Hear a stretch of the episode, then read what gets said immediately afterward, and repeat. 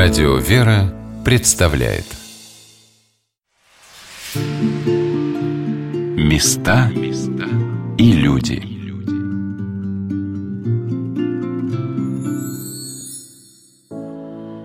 Чтобы попасть на утреннюю электричку, которая уезжает в Сергиев Посад с Ярославского вокзала, пришлось встать в 5 утра. К своему стыду в Троице-Сергиеву Лавру я ехала впервые и сразу с такой серьезной миссией – рассказать о сокровищах Ризницы. Не обо всех, конечно, для этого потребовалась бы целая жизнь. Ну что же, кофе, яичница, теплый шарф наматываю на пуховик и вперед. Здравствуйте, у микрофона Юлия Гаврикова.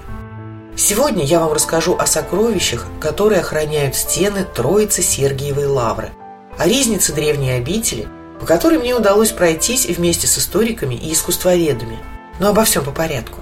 Ярославский вокзал столицы кипит уезжающими, приезжающими, дворниками и сторожами. Покупка беляша в дорогу грозит неприятностями, но как они прекрасно пахнут. Час с небольшим трясусь в холодной электричке, и вот он, Сергиев Посад. Город уютный до невероятности. Чистые улочки, аккуратные одноэтажные дома. «Скажите, как мне дойти до Лавры?» – спрашиваю я у мальчишки в очках в тяжелой роговой оправе. Можно на автобусе, кивает он в сторону толпы горожан, ежащихся от утреннего холода. А если пешком, то совсем недалеко. Он машет руками куда-то в сторону городского гастронома. Ладно, попробуем разобраться. Пара кварталов, и я попадаю на берег внушительных размеров пруда. Первое, что поражает мое воображение – пара огромных, прекрасных белых лебедей. Я читала, что это красиво, я даже видела фотографии, но чтобы настолько царственно, настолько романтично. Передо мной вырастают огромные стены средневековой лаврской крепости. Пожалуй, тут не одну такую птичку съели. Я стряхиваю из себя непонятно откуда прилетевшую вполне себе утилитарную мысль и отправляюсь в XVI век. Итак, пересекаю Лаврский двор и взглядом нахожу цель моей экспедиции – Ризницу. Конечно, я так много слышала о ней. Количество сокровищ на одном квадратном сантиметре зашкаливает. Но обойти Троицкий собор, рядом с которым находится сокровищница, у меня не получается, тем более, что... Здесь находится главная святыня Лавры – мощи святого Сергия Радонежского. Несмотря на раннее утро, к раке преподобного стоит очередь. Понимая, что приложиться не успеваю, говорю мысленно – Радуйся, Сергий, скорый помощничий и преславный чудотворче. святые лики высокого пятиярусного иконостаса. Возникает ощущение, что я попала внутрь полыхающей церковной свечи. Мало времени. Мысленно кланяюсь преподобному и бегу в ризницу.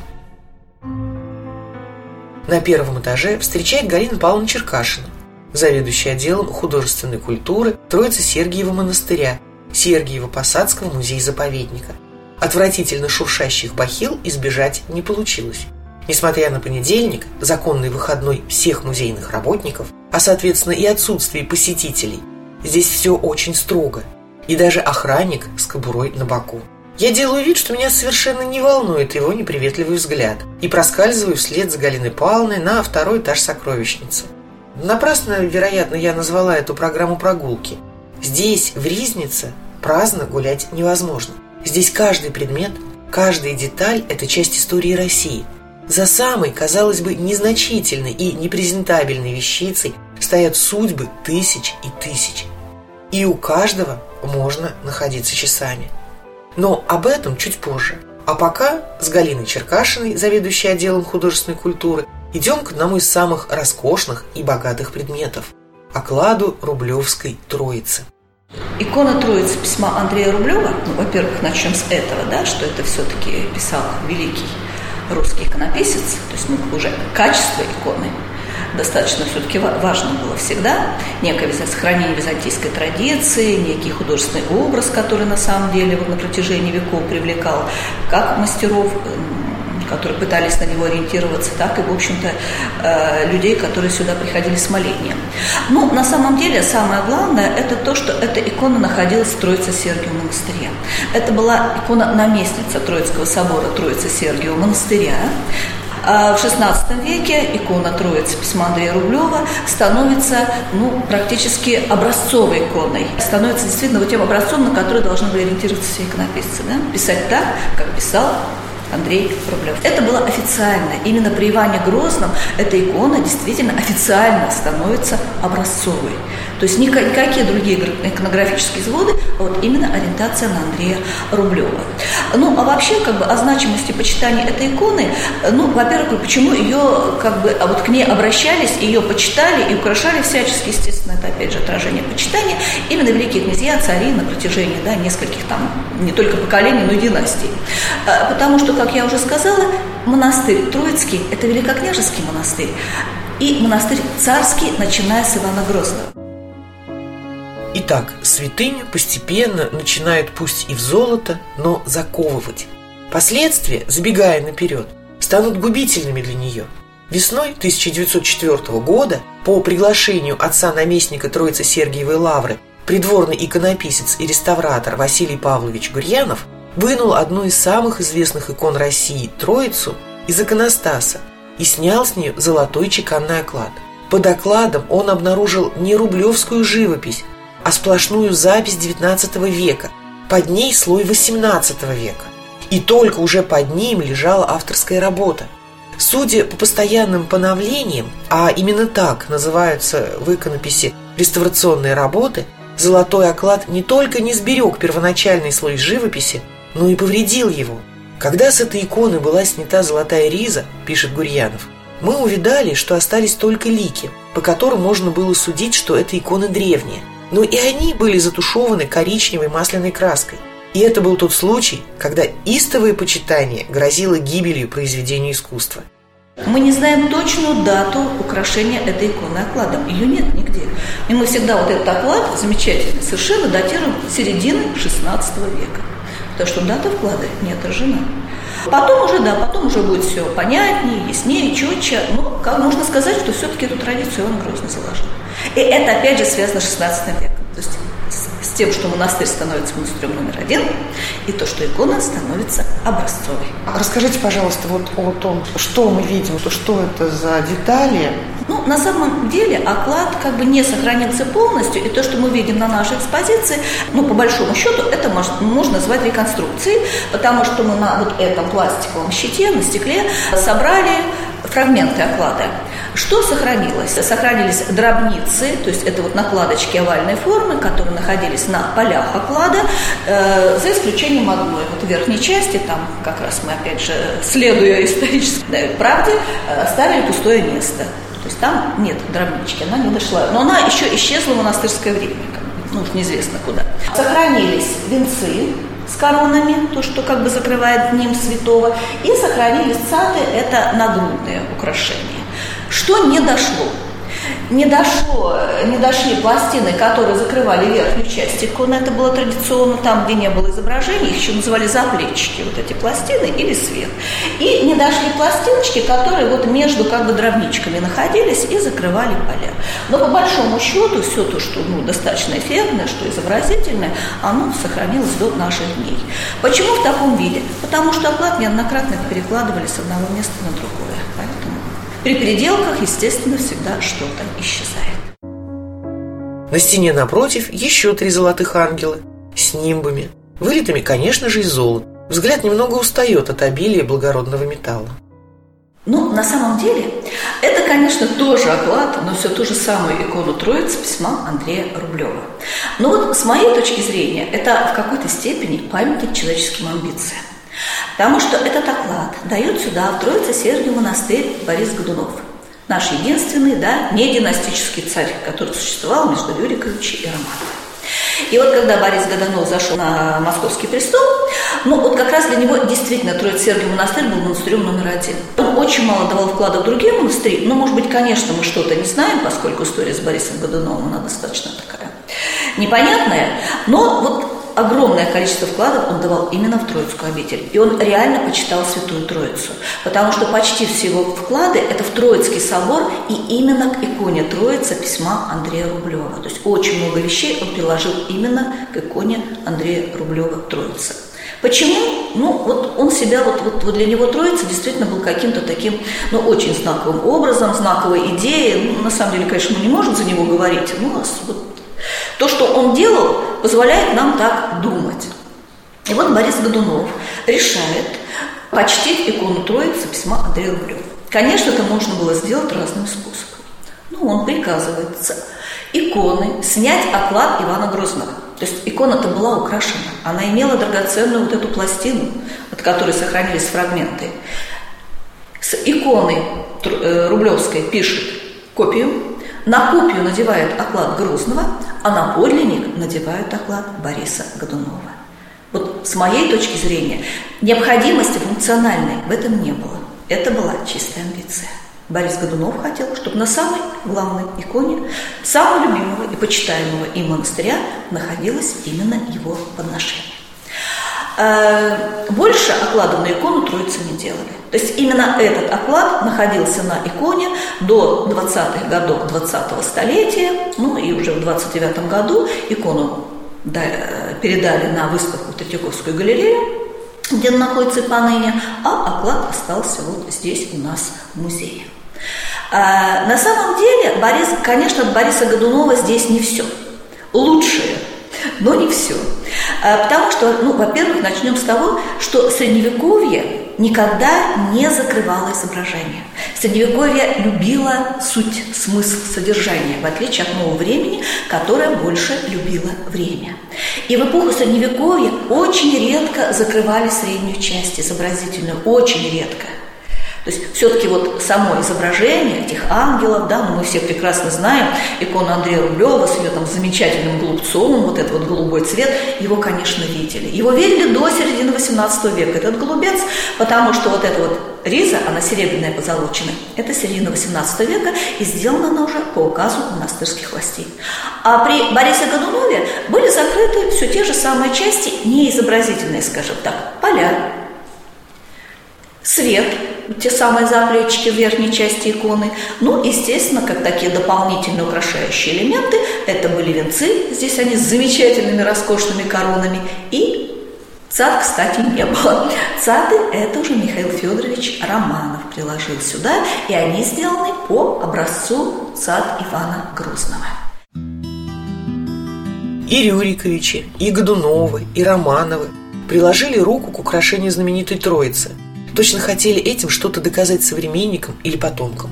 Пока мы беседовали с Галиной Черкашиной, я смотрела на невероятное богатство династийных вкладов.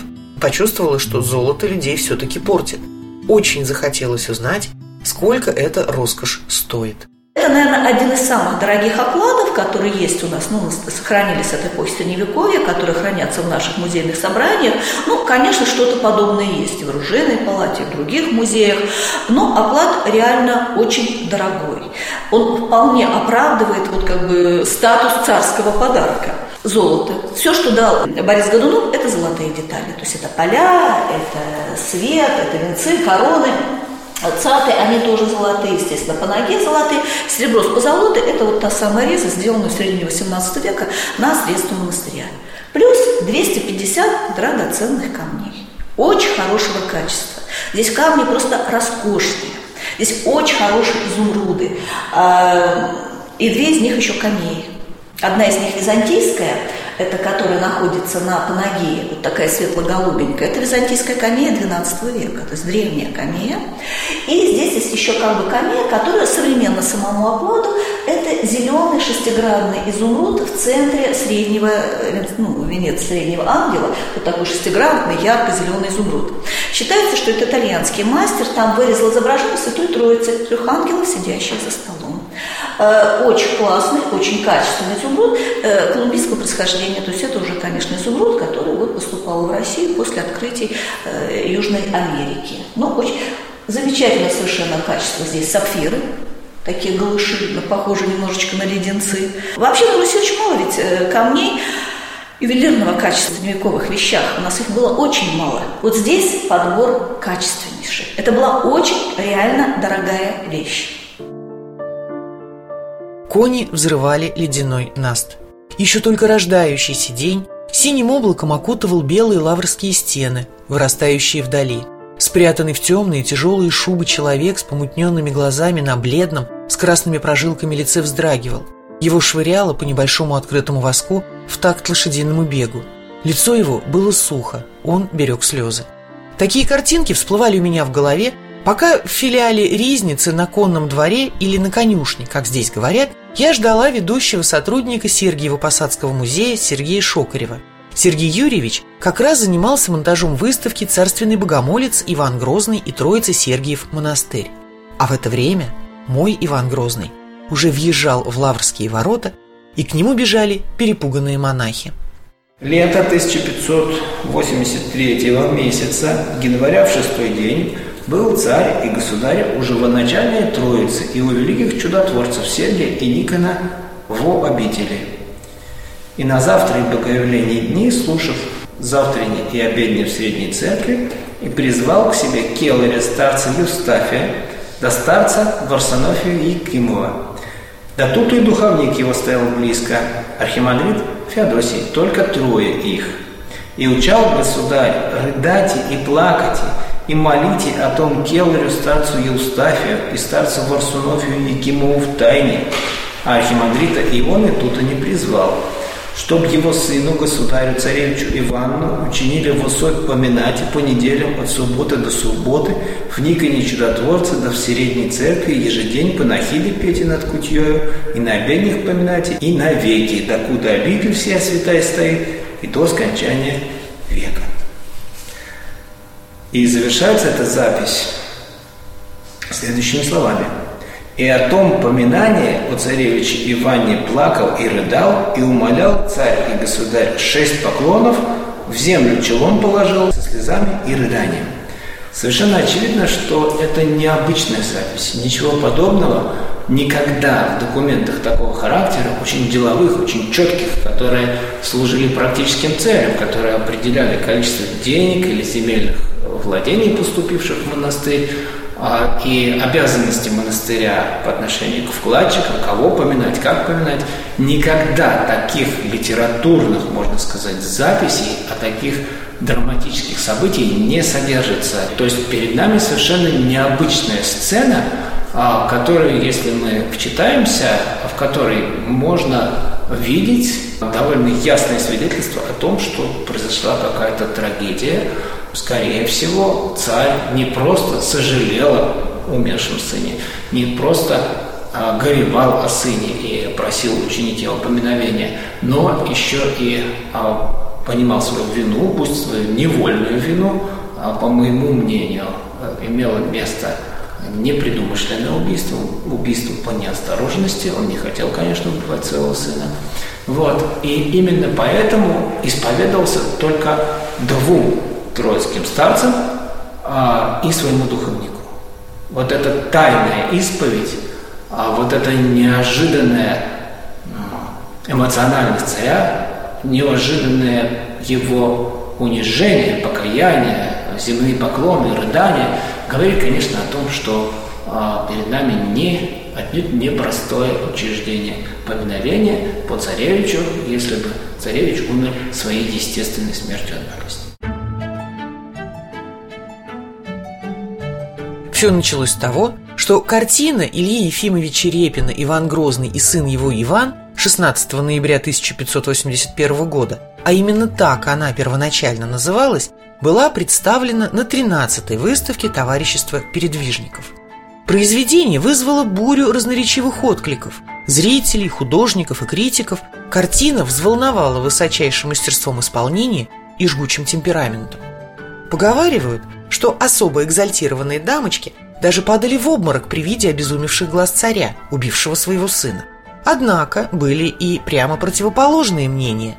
Так, например, обер-прокурор Святейшего Синода Константин Петрович Победоносцев был настолько возмущен сюжетом, что даже написал императору Александру Третьему. Нельзя назвать картину исторической, так как этот момент чисто фантастический. Возмущение царедворца понятно.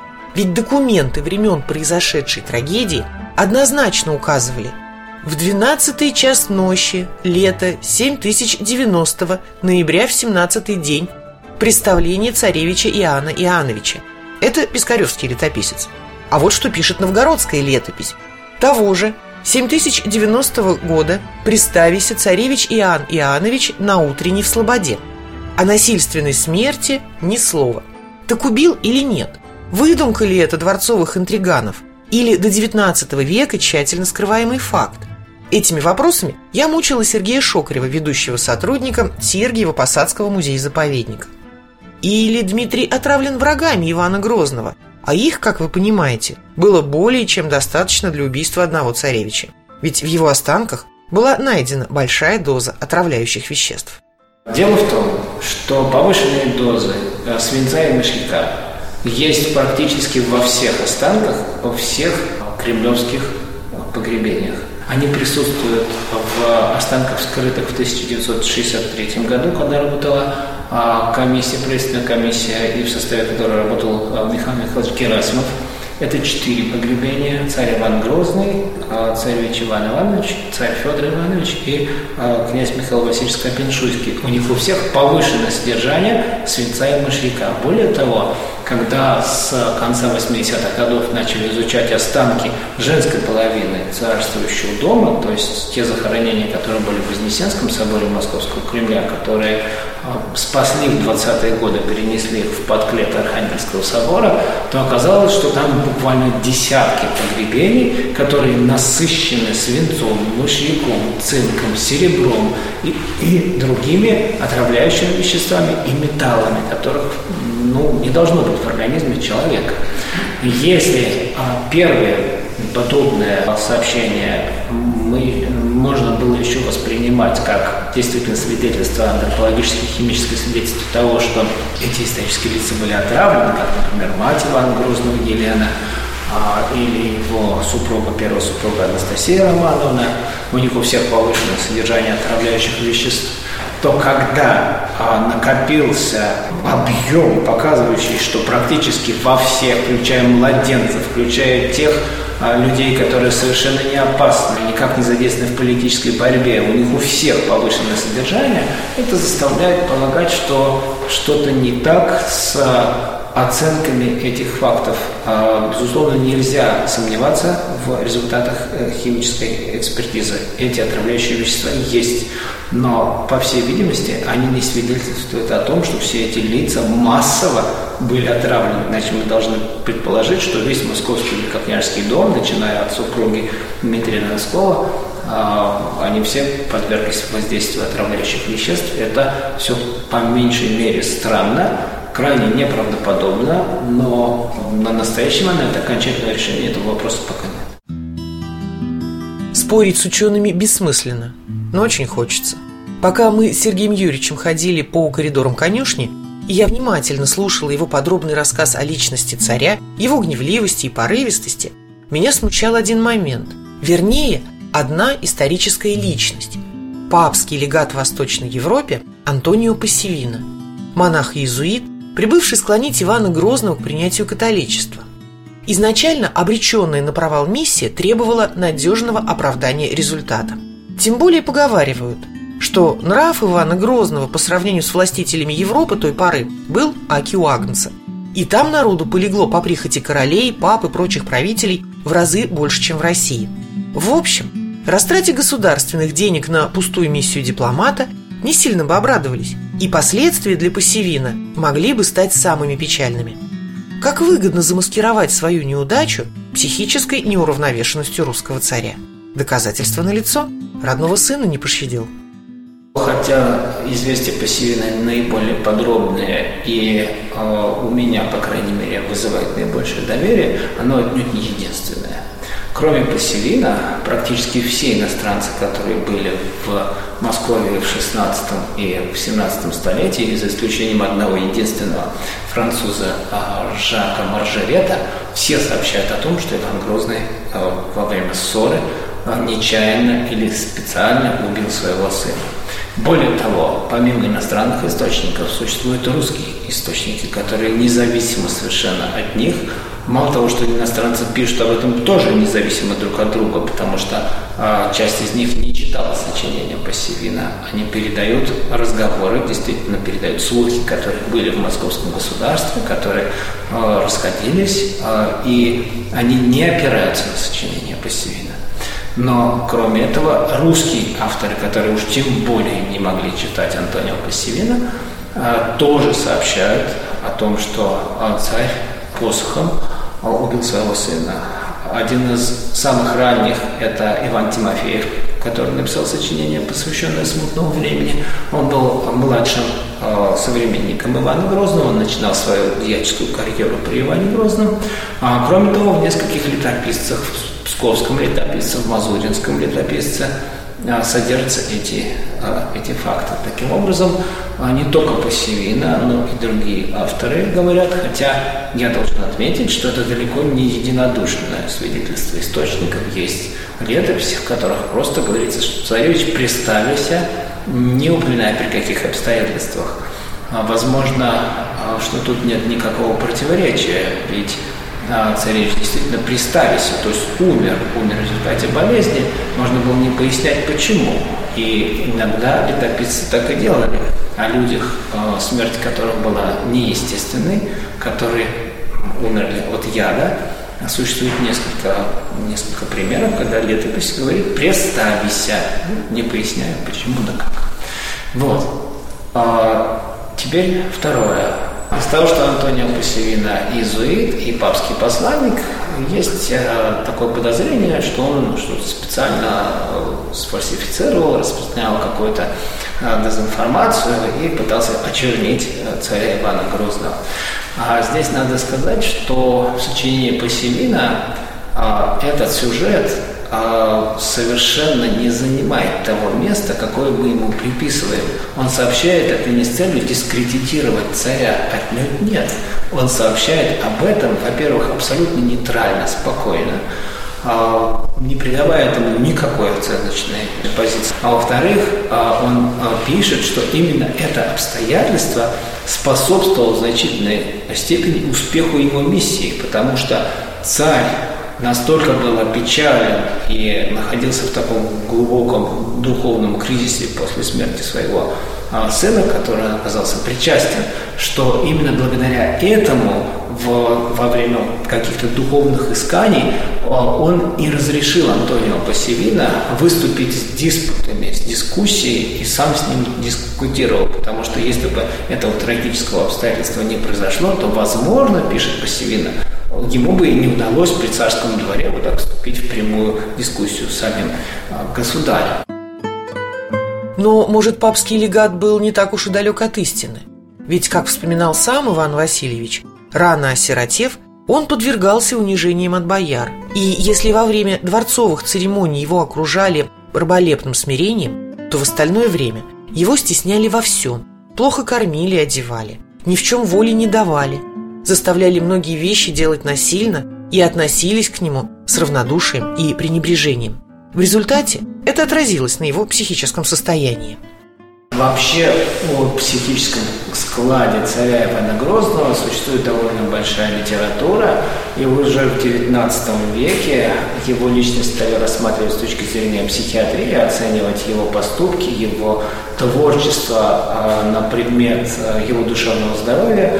А сейчас наукой признается, что этот подход непродуктивный. Мы не можем, как психиатры, изучать человека, который жил несколько сотен лет назад. Он не может показаться, не может ответить на вопросы и ставить ему диагноз, конечно, безусловно, нельзя. Но то, что мы знаем об Иване Грозном, в том числе и благодаря его произведениям, потому что он был автором большого количества произведений, и прозаических, и гимнографических, то есть церковной музыки, что это был, безусловно, человек огромного таланта, огромных литературных талантов, и вместе с тем а, человек импульсивный, что говорит и его творчество, его послание, говорит об этом. Человек резкий, импульсивный, с взрывным характером. А многочисленные источники и русские, и иностранные свидетельствуют о том, что он а, часто приходил в ярость, а, что его было практически невозможно остановить во время этих вспышек, она была неконтролируема. Вот. И, безусловно, такой человек взрывного нервического характера, что связано в том числе, конечно, и с его ну, большой одаренностью. До нашего времени дошли два произведения, принадлежащие его перу. Они подписаны «Творение царя Иоанна, деспота российского» и «Творение царева». Вполне вероятно, что Иоанн Грозный сочинил для них не только музыку, но и слова. Оба произведения относятся к жанру стихиры, церковного песнопения, исполнявшегося во время утренней или вечерней. Музыка царских стихир звучит строго, даже сурово, соответствуя характеру автора. Они поются мужскими голосами в унисон. Потрясающий музей – Ризница Троицы Сергиевой Лавры. Иван Грозный – музыкант и поэт – а какие удивительные открытия ждут нас дальше? Места и люди.